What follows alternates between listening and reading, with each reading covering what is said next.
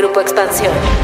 La semana pasada estuvo llena de cambios en la economía del país. 24 horas después de que Tatiana Cloutier renunciara a su cargo como secretaria de Economía, el presidente Andrés Manuel López Obrador informó que Raquel Buenrostro tomará ese cargo. Aunque la Secretaría de Economía ya tiene nueva cabeza, esta información está en proceso. Esta semana sabremos quién se queda a cargo del SAT, cosa que no es menor, pues así como Buenrostro tendrá que tomar un vuelo veloz en las negociaciones del TEMEC, quien se queda a cargo del SAT tendrá que hacer lo mismo en cuanto a las negociaciones del presupuesto en el Congreso de la Unión. Este cambio empieza con la salida de Cloutier, pero no ha terminado. La próxima semana en Cuéntame de Economía haremos un análisis partiendo de la carta de renuncia y hasta dónde los cambios han evolucionado. Mientras el gabinete vuelva a tomar forma, hablemos de cómo la manera de hacer negocios cambió para siempre. Atrás quedó la idea de que el único objetivo de una empresa era generar dinero. Ahora también deberá preocuparse por el entorno y el bienestar social si es que quieren seguir creciendo. ¿Qué hay detrás de este cambio tan radical y cómo afecta a los consumidores? Hoy, en Cuéntame de Economía, platicamos sobre el desarrollo sostenible y su impacto en el futuro. Cuéntame de Economía. La actualidad de la vida económica de México y el mundo sin tanto rollo. Cuéntame de Economía. Hola queridos escuchas, espero que estén muy bien y tengan toda la actitud para aprender temas nuevos, relevantes y útiles para nuestra vida diaria. Y obviamente en su podcast Cuéntame de Economía trataremos de poner nuestro granito de arena. Y para ello me acompaña nada más y nada menos que Daisu Patiño, colega y amiga en la mesa de Economía de Expansión. Hola Jimens, ¿cómo estás? Hola, ¿qué tal? Alex, hola, escuchas, bienvenidos a un capítulo más de Cuéntame de Economía. El episodio de esta semana se centra en la adopción de una nueva agenda para los negocios de México y del mundo. Cuando digo nueva agenda, me refiero a todo lo que tiene que ver con las estrategias, toma de decisiones y planes de inversión de las empresas. Y pues para hablar de todo esto nos acompaña hoy Jessica Jiménez, quien es directora en asesoría en sostenibilidad de KPMG. Hola Jessica, ¿cómo estás? Bienvenida a Cuéntame de Economía. Hola Dainzu, hola Alejandro, buenas tardes. Me da un gusto estar aquí con ustedes el día de hoy, compartir con, con su auditorio pues este tema tan interesante del que vamos a platicar el día de hoy. Exactamente Jessica, así como tú lo dices, es muy interesante y un punto en el que ya nadie discute es que la pandemia transformó nuestra vida. Y, y KPMG en una encuesta que hace sobre desarrollo sostenible ha detectado que a raíz de, de esta pandemia hay una nueva agenda para las empresas y que tiene un impacto en la manera en hacer negocios, en invertir y que tiene que ver todo esto con, con el plan de desarrollo y la visión a futuro. Jessica, para una persona eh, no tan familiarizada en este tema, ¿por qué me debe de importar esta nueva agenda? ¿Y qué pasa? ¿El mundo se va a acabar? Gracias a Dios, Alejandro, no se nos acaba el mundo, al menos no ahorita y esperemos que no se nos termine en los próximos siglos, incluso mucho más allá. Sin embargo, sí corremos el riesgo en caso de la inacción, en caso de que no hagamos cosas, pues ahora sí que en el presente, corremos el riesgo de que al menos el planeta deje de existir tal como lo conocemos. ¿no? Por eso nos debe de importar mucho a todos, no solamente a las empresas, no solamente a los gobiernos, sino a todos nosotros como sociedad, la forma en la que nos conducimos, en la que consumimos, en la que desechamos, por ejemplo, todo lo que, lo que nosotros consumimos, y también a las empresas, pues de la manera en la que están produciendo. El uso de los recursos naturales, todos al final del día vivimos en un solo planeta. ¿En qué consiste esta agenda? ¿Cuál es la nueva agenda, Jessica? Claro, mira, eh, aquí hay, un, hay una siempre una confusión y me gusta mucho que me preguntes esto porque hay una veces una confusión en conceptos en cuanto, oye, ¿qué es responsabilidad social? ¿Qué es sostenibilidad? ¿Qué es ASG o ESG que de pronto se utiliza en el lenguaje empresarial? Y pues mira, los conceptos son muy similares. Responsabilidad social se acuñó Creo que es el primer concepto que se acuñó desde hace muchos años. Y si bien sí se puede, digamos, que relacionar con la sostenibilidad, pues muchas veces también es un, es un concepto que se quedó más o menos limitado y la gente lo enfocaba mucho a temas filantrópicos, a temas este, sociales, comunitarios. Entonces, este concepto migró a algo más universal o más general, que es la sostenibilidad, y dentro de la sostenibilidad, pues abarcan estos tres grandes temas, ¿no? El tema ambiental, el tema social y el tema en las organizaciones de gobierno corporativo, que va muy ligado con, con la parte económica. Entonces, básicamente la sostenibilidad es la forma en la que nosotros aseguramos eh, pues que las futuras generaciones gocen de lo mismo que nosotros gozamos actualmente, es decir, del planeta como lo conocemos, de los recursos, de las ciudades, de la urbanización, etcétera, sin que se vean afectados por nuestra actividad actual, ¿no? Es decir, ser sostenibles en el largo plazo, eso es lo que buscamos todos. ¿Qué puede pasar si no se hacen eh, los cambios o comenzamos a girar en nuestras agendas hacia todos estos temas de, de ambiental, de social, de ASG, como, como comentabas? Pues hay muchos riesgos asociados este, que pueden repercutir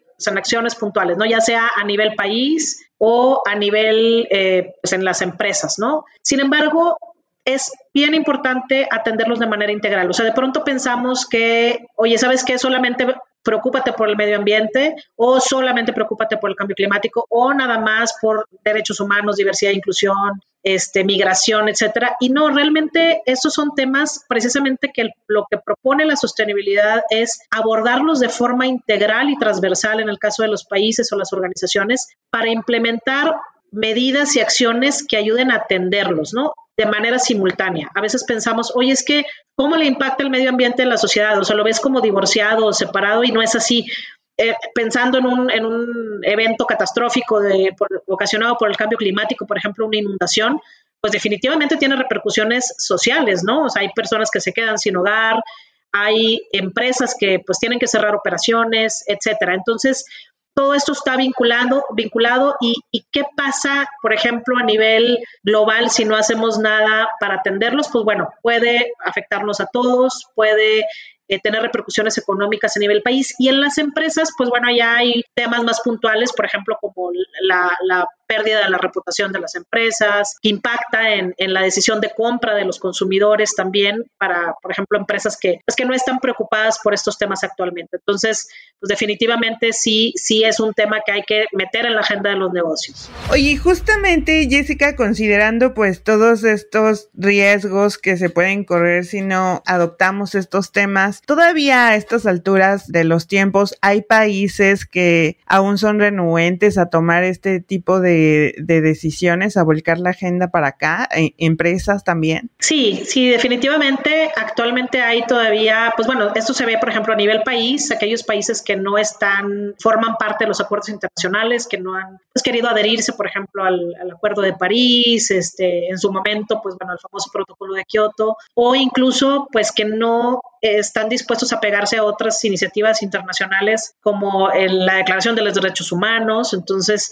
o sea, sí hay, sí hay todavía muchas áreas de oportunidad y mucho campo para en el cual todavía tenemos mucho por hacer, tanto a nivel gobiernos como eh, a nivel empresas también. ¿Cómo eh, saben los inversionistas y las personas que las empresas sí están haciendo bien su trabajo, sí están cumpliendo con todos estos programas que de pronto parecen eh, monstruosos en, en, materia de, monstruosos me refiero a, al tamaño y, y, magnitud y grandes eh, retos y objetivos que tienen las empresas en este sentido. Claro, Denso, y fíjate que es una pregunta súper interesante porque mucha gente nos, la hacemos, ¿no? Y sobre todo el, tema aquí es que la sostenibilidad ha cobrado tanta importancia que han desarrollado o se han desarrollado en los últimos años una cantidad impresionante de metodologías, de cuestionarios, de índices, en donde de pronto también las empresas se encuentran perdidas y dicen, oye, ¿a quién le tengo que dar respuesta o a quién tendría que yo dar información?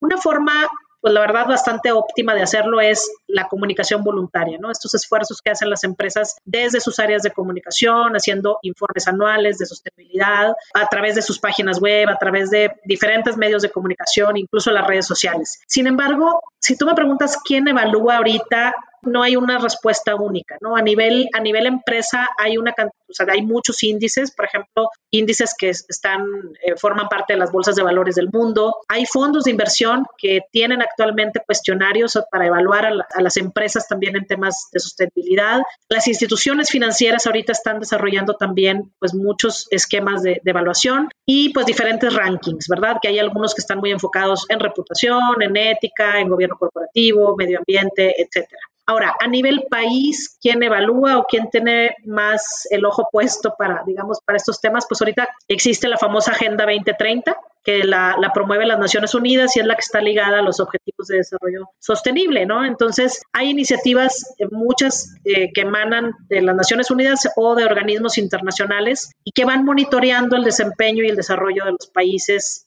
o en algunos casos también de empresas puntuales, sobre todo las transnacionales. Sin embargo, creo que la tendencia va hacia que en los siguientes años haya acuerdos entre estas iniciativas, pues para lograr como llegar a, evaluaciones un poquito más homologadas. Este cambio es muy importante, ¿no? Porque nos saca de un concepto de que una empresa solamente se dedica a extraer ganancias, ganancias, ganancias, ganancias, sino ya tiene que abrir su panorama y ser consciente de que todo lo que haga impacta a su alrededor, impacta a su ambiente, ¿no? Así es. Sí, fíjate que si nos vamos a la historia, ¿no? De cuando empezó la industrialización y todo esto, pues la verdad el interés estaba centrado en todo el tema económico, ¿no? En las ganancias, en la rentabilidad, en mejorar la producción, en, producir o vender cosas con mayor calidad, ya sea productos o servicios. Dejamos un poco de lado el, pues todos estos temas sociales y ambientales. ¿Qué ha pasado con el curso de los años? Pues nos hemos dado cuenta que eso ya no es una, una forma viable, incluso, perdón la redundancia, pero no es una forma sostenible de seguir haciendo negocios. Porque eso precisamente ha hecho que ahorita pues tengamos un desbalance en no solamente como les digo, en la parte ambiental, sino también incluso en la distribución de la riqueza, en la forma en la que las personas pues nos relacionamos unas con otras.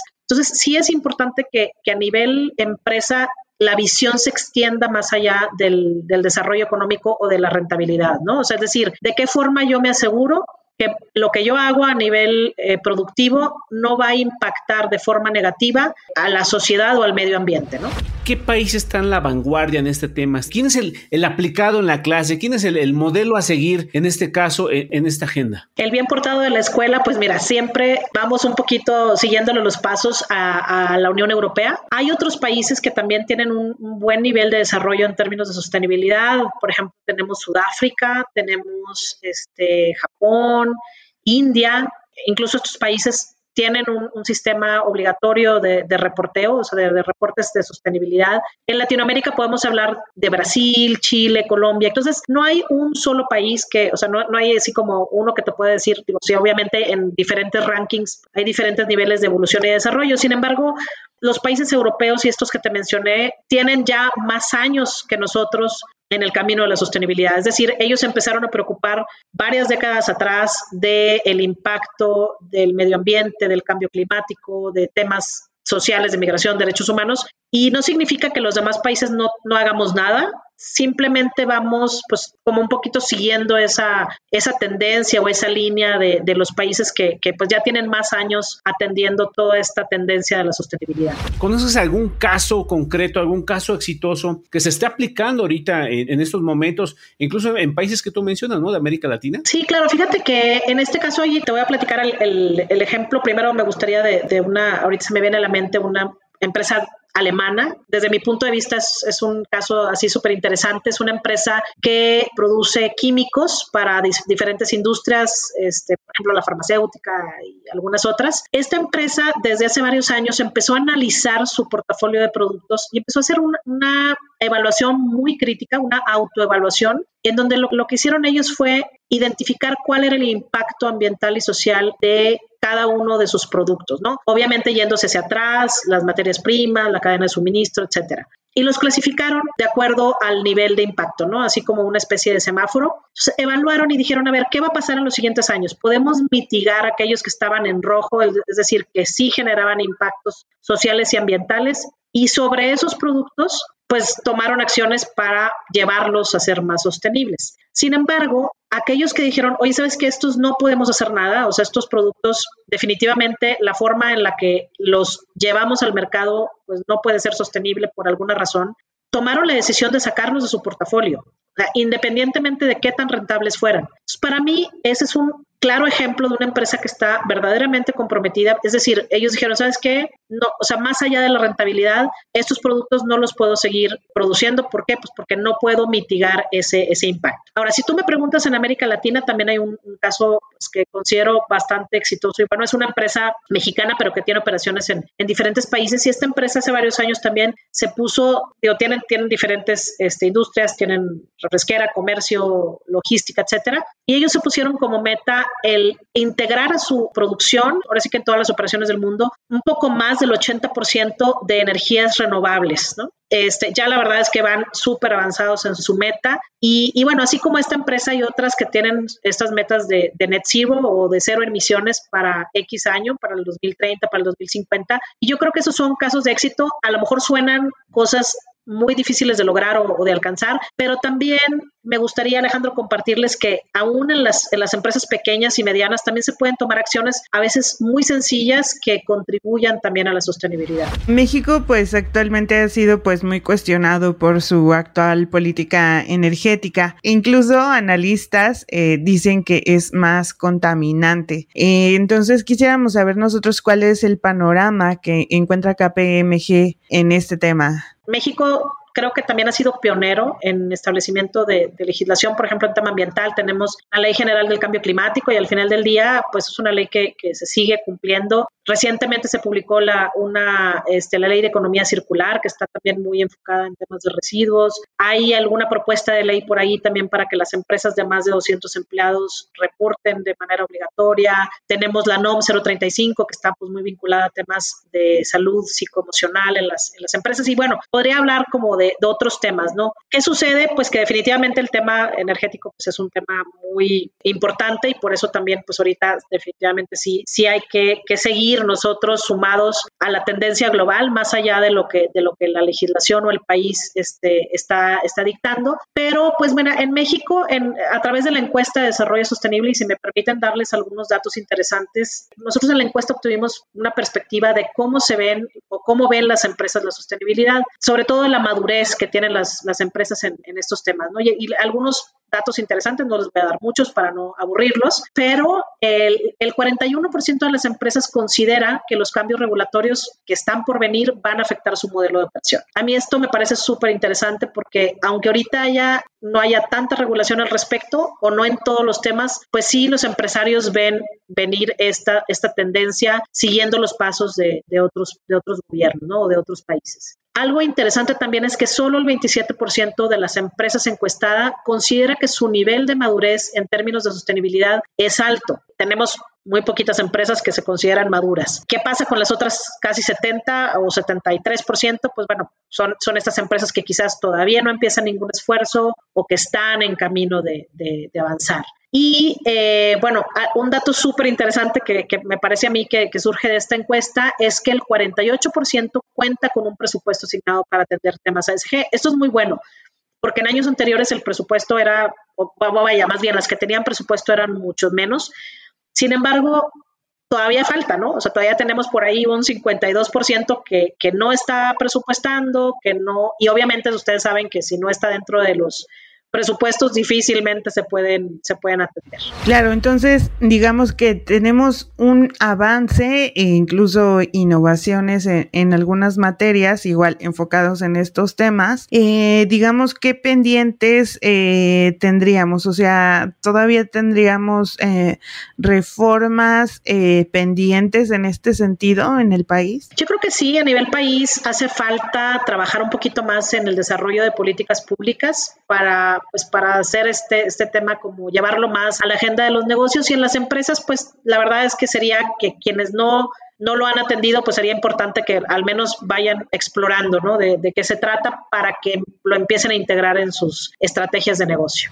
Pues ya lo escucharon, puede escuchas estos temas cada vez están tomando más auge y si ustedes pues están en el espectro del emprendurismo o de las pequeñas y de las medianas empresas, pues tomen nota, vuelvan a escuchar el podcast si lo consideran necesario para estar al tanto de, de estos conceptos. Y bueno, nosotros vamos a ir a un paréntesis, escuchemos qué recomendaciones tenemos para esta semana. Paréntesis. Series, documentales, libros, películas, música, videos, exposiciones, foros y mucho más, pero siempre de economía. Hola, pues escuchas, soy Pepe Ávila y esta es la recomendación de la semana. Si a ustedes, como a mí, se les complica entender la página del SAT y cumplir con las obligaciones fiscales a través de este sitio, les cuento que nuestros amigos de Senfi tienen una sección diseñada especialmente para hacer un poco más sencillo esto del cumplimiento de las obligaciones fiscales para tener una buena relación con el servicio de administración tributaria. Si ustedes entran a senfi.mx o descargan la aplicación que está disponible para App Store y para Google Play, van a poder tener acceso y conocer el régimen en el que están dados de alta y las obligaciones fiscales con las que tienen que cumplir. También van a poder descargar la opinión de cumplimiento que tiene el SAT respecto a ustedes. Y no solo consultarlo, también lo van a poder descargar. De igual manera, van a poder consultar todas sus facturas, tanto las emitidas como las recibidas, así como el detalle completo de todos estos documentos importantísimos a la hora de pagar impuestos. También van a poder revisar y descargar el estatus de sus declaraciones de impuestos. Esto repito de una manera un poco más sencilla si es que se les complica entenderle a la página del Servicio de Administración Tributaria. Pues ya lo saben, puede escuchar Senfi disponible en App Store y en Google Play.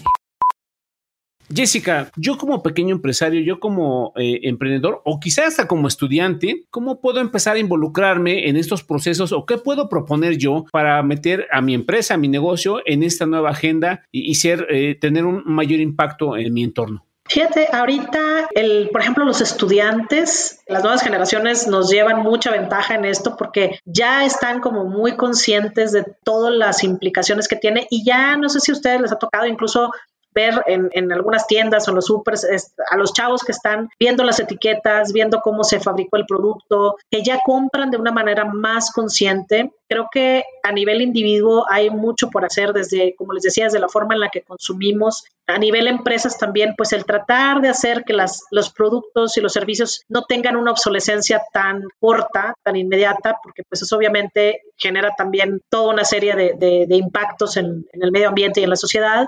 Eh, las empresas también pueden buscar cómo medir, sobre todo algo bien importante que nosotros vemos en las organizaciones es medir, medir el impacto. Oye, ¿cuánta agua estás consumiendo? ¿Cuánta energía? ¿Cuántas emisiones? De pronto hay, desconocimiento y dicen, oye, pero es que yo pues nada más no produzco y no genero emisiones, por, decir algo, ¿no? O yo no estoy violentando los derechos humanos, pues porque no contrato trabajo infantil. Pero los temas a veces van mucho más allá de eso. Entonces, pues la invitación creo que en primera instancia sería a educarnos, a escuchar este tipo de podcast, a conocer, si nos da un poquito de flojera leer, pues bueno, escuchemos, o buscar informes, documentos, páginas web, en donde podamos tener más allá de lo que nosotros sabemos para tomar acciones, a veces, como les digo, muy sencillas, que no requieren incluso para las empresas grandes presupuestos, pero que sí van a tener pues, muchos impactos positivos en la sociedad. Y que, como tú bien mencionas, no, no solamente es el beneficio hacia la empresa, sino el beneficio hacia mí al consumir productos que, que no dañan tanto a, mi entorno. Así es, esa conciencia, ¿no? Que ahora creo que debemos de tener y no ser, a veces decimos, oye, es que voy a tirar un chicle y pues no pasa nada, es un chiclito, ¿no? Pues sí, nada más que el, el, chicle se tarda cinco años en degradarse si lo dejamos en la banqueta o en el jardín o en donde sea. O sea, esas cosas tan sencillas, si las tenemos al menos en el consciente, podemos tomar este, decisiones un poquito más informadas para actuar mejor más responsables en general. Jessica, si alguno de nuestros podescuchas quisiera ahondar más en el tema, platicar contigo, proponerte un tema, no sé, especializarse en el tema, ¿en dónde puede encontrarte? ¿Dónde puede encontrar la información que tiene KPMG al respecto? Tenemos nuestra página web, kpmg.com.mx. En ella pueden descargar incluso este estudio del que hemos estado platicando, de Desarrollo Sostenible en México 2022. Y también en, nuestra, en nuestro correo electrónico, que es asesoría kpmg.com.mx. Y de igual forma también pues en nuestras redes sociales, ¿no? En LinkedIn, en Twitter, en Facebook, a través de la cuenta KPMG México. Y bueno, como todo lo bueno llega a su fin, este podcast está entrando ya en la recta final, pero antes es momento de que vayamos a la sección, su gustadísima sección de Cuéntame tus dudas. A ver, ¿cuál es la pregunta de esta semana? Cuéntame tus dudas. Tú preguntas, nosotros te contestamos. Hola de nuevo, ¿puedo escuchas? Ha llegado el momento de responder la pregunta de la semana. Esta la mandó Daniela Corona y dice lo siguiente. Se habla mucho de digitalización y de la inclusión de las pymes en el comercio digital. Pero, ¿qué se tiene que hacer para poder dar confianza tanto a los usuarios como a los que ofrecen sus servicios y productos a través de Internet?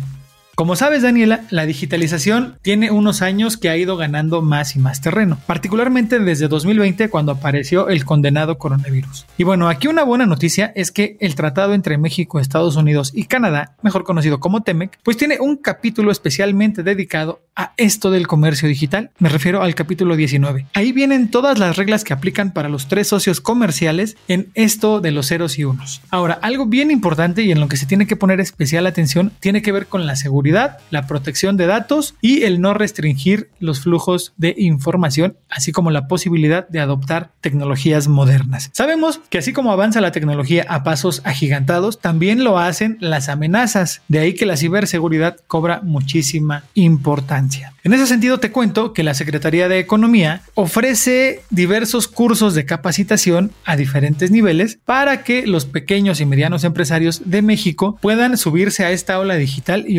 sus servicios no solo en México, sino también en Norteamérica y, por qué no, en todo el mundo, siempre estando seguros y también dando seguridad y esa certeza que requieren los usuarios o sus posibles clientes. Y ahí nada más como datito, en Norteamérica, nada más México, Estados Unidos y Canadá, estamos hablando de un mercado potencial de 400 millones de clientes. Así que vale la pena subirse a esto del e-commerce. Soy Pepe Ávila y les recuerdo que pueden hacernos llegar sus dudas y preguntas a la cuenta de Twitter arroba EXP Economía usando el hashtag Cuéntame tus dudas.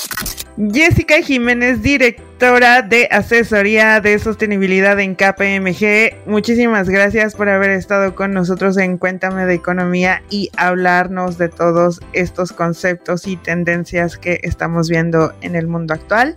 Nos escuchamos la próxima semana, mis queridos podescuchas. No olviden fabiarnos en todas las plataformas de audio y en YouTube, ponerle cinco estrellitas y ponerle, activarle la campanita de las notificaciones para que siempre que salga un capítulo nuevo de Cuéntame de Economía, que es todos los lunes a las 7 de la mañana, les llegue su notificación. Nos escuchamos la próxima semana. Cuéntame de Economía, un podcast de Grupo Expansión.